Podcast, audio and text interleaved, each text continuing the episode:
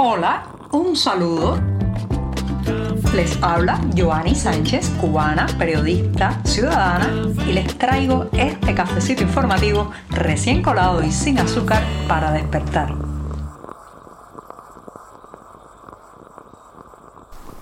La semana apenas ha comenzado, pero el mes, el mes ya está peinando canas y pronto tendremos que despedirlo. Pero mientras tanto estoy en este martes 28 de marzo de 2023 con una taza de café caliente todavía en la mano y me voy a dar este primer sorbito del día antes de comentarles los temas principales de la jornada. Así que voy con un buchito sin azúcar, muy, muy amargo. Después de este cafecito siempre, siempre necesario, les voy a decir el nombre de un lugar en Cuba y estoy segura de que vamos a coincidir los que hemos nacido y crecido en la isla en qué nos evoca. El nombre es Puerto Escondido, un poblado en la provincia de Mayabeque, en el occidente cubano, y que inmediatamente nos trae, al escuchar su nombre, nos trae a la memoria un lugar paradisiaco para hacer vacaciones, para veranear, una costa fabulosa, zonas incluso de playas realmente hermosas y toda esa serie de sensaciones, el salitre, los huevos infantiles, el ir con la familia, este espacio en que la naturaleza bueno, pues es una maravilla. Era así hasta hace un tiempo porque Puerto Escondido, señoras y señores, en esta provincia de Mayabe, que se ha convertido en el centro de, de una industria que procesa petróleo para convertirlo en gas y llevarlo, entre otros lugares, a los hoteles más cercanos en la zona de Matanzas, pero también a la capital cubana, o sea, para el servicio de gas manufacturado del que disponen algunos clientes en la capital cubana. Bueno, pues lamentablemente Puerto Escondido está siendo sometido a una verdadera destrucción ecológica de su naturaleza porque la industria que está allí, que por cierto es una industria tripartita entre las oficiales eh, Cuba Petróleo, o sea, conocida por CUPET, la también oficial Unión Eléctrica y la canadiense Cherry, bueno, pues se pasan por encima todo lo que tiene que ver con el cuidado medioambiental y la salud de las personas que allí viven. Exactamente así como les cuento, la peste a petróleo, los salideros de gas, los mechones de candela, como los llaman, los residentes de Puerto Escondido son frecuentes que eh, pues aparezcan en las tuberías que conducen este gas hacia diferentes zonas del occidente cubano. Pero han llegado un poco más allá y además de eh, contaminarles el ambiente, una peste a petróleo prácticamente permanente, denuncian los vecinos de Puerto Escondido, el deterioro de las plantas, árboles que mueren, hierba arrasada. Además de eso, ahora han construido o colocado unos pilotes para eh, poner encima otra tubería de trasvase y bueno, pues este, esta, estos pilotes están atravesando buena parte del poblado y el terreno de pelota, el único espacio que tienen los jóvenes, los niños y los adultos de Puerto Escondido para de alguna manera divertirse y recrearse un poco. ¿Y por qué traigo este tema? Señoras y señores, porque las empresas estatales cubanas en,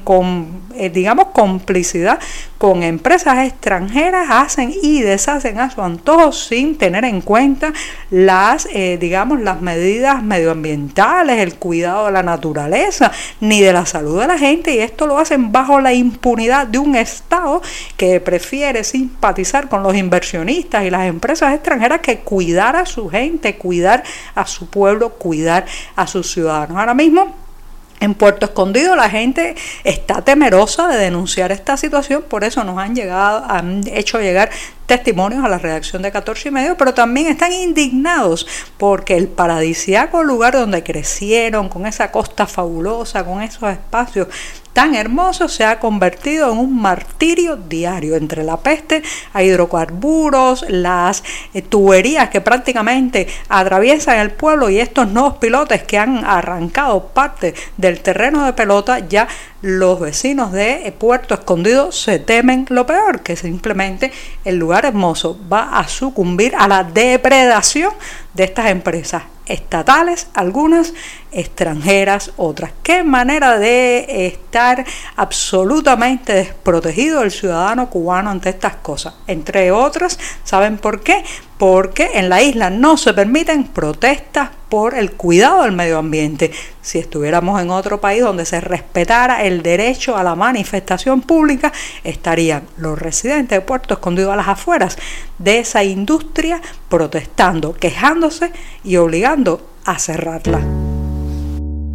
Ya sé que soy muy machacona en este tema de los prisioneros políticos, ya sé que se repite y se repite lo mismo de que deben ser escarcelados cuanto antes, pero no debemos dejar que se convierta este tema en rutina, no debemos acostumbrarnos al horror, no debemos eh, sentir como algo normal, rutinario, que esas personas estén tras las rejas por ejercer su derecho a la libre expresión, su derecho a la libre asociación, su derecho a eh, manifestarse de forma pacífica en las calles cubanas. Parece ser que Amnistía Internacional, esta organización, también tiene la misma postura de no dejar de clamar por los presos políticos cubanos y en su más reciente informe que publicó este lunes pues ha hablado de centenares de personas en prisión en la isla por el ejercicio pacífico de sus derechos humanos, incluidos entre ellos tres presos de conciencia.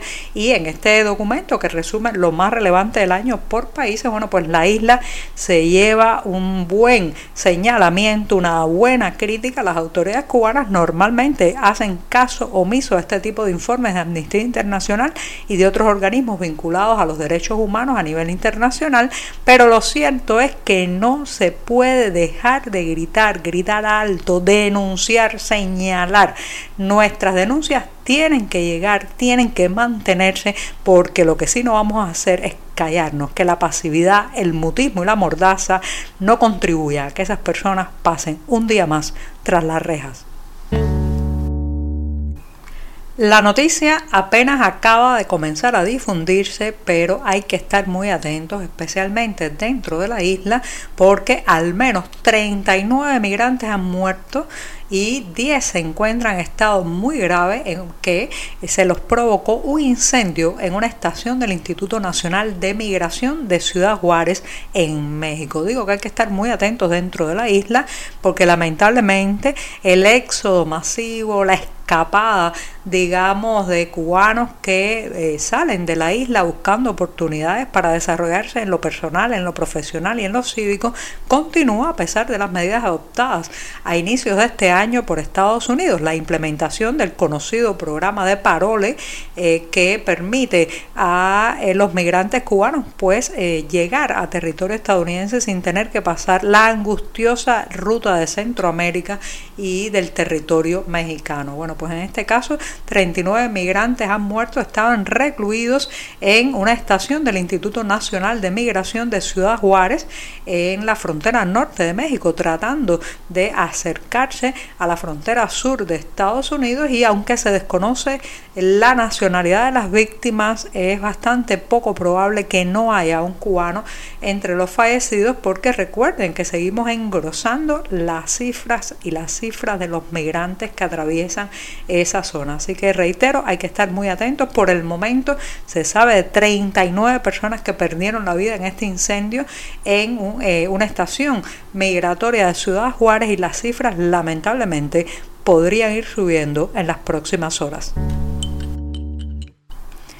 Una recomendación para acercarse a la buena escritura siempre ha sido una de las maneras que prefiero para despedir este programa y hoy es uno de esos días dedicados a las letras porque el próximo sábado el Centro Cultural Cubano de Nueva York en Estados Unidos tiene preparada la presentación de un libro de ensayos. El título es Ensayos sobre el arte latinoamericano del siglo XX y que eh, además de presentarse presencialmente a las 15 horas de Nueva York también se transmitirá a través de internet. O sea, los que no puedan darse el salto hacia la Gran Manzana podrán disfrutar de esta presentación a través de la gran telaraña mundial. Entre los autores del libro está el cubano Gerardo Mosquera y la estadounidense Francine Birbrack. Así que ya saben, el ensayo sobre el arte latinoamericano del siglo XX el próximo sábado primero de abril y proporciona un análisis profundo de temas políticos en el arte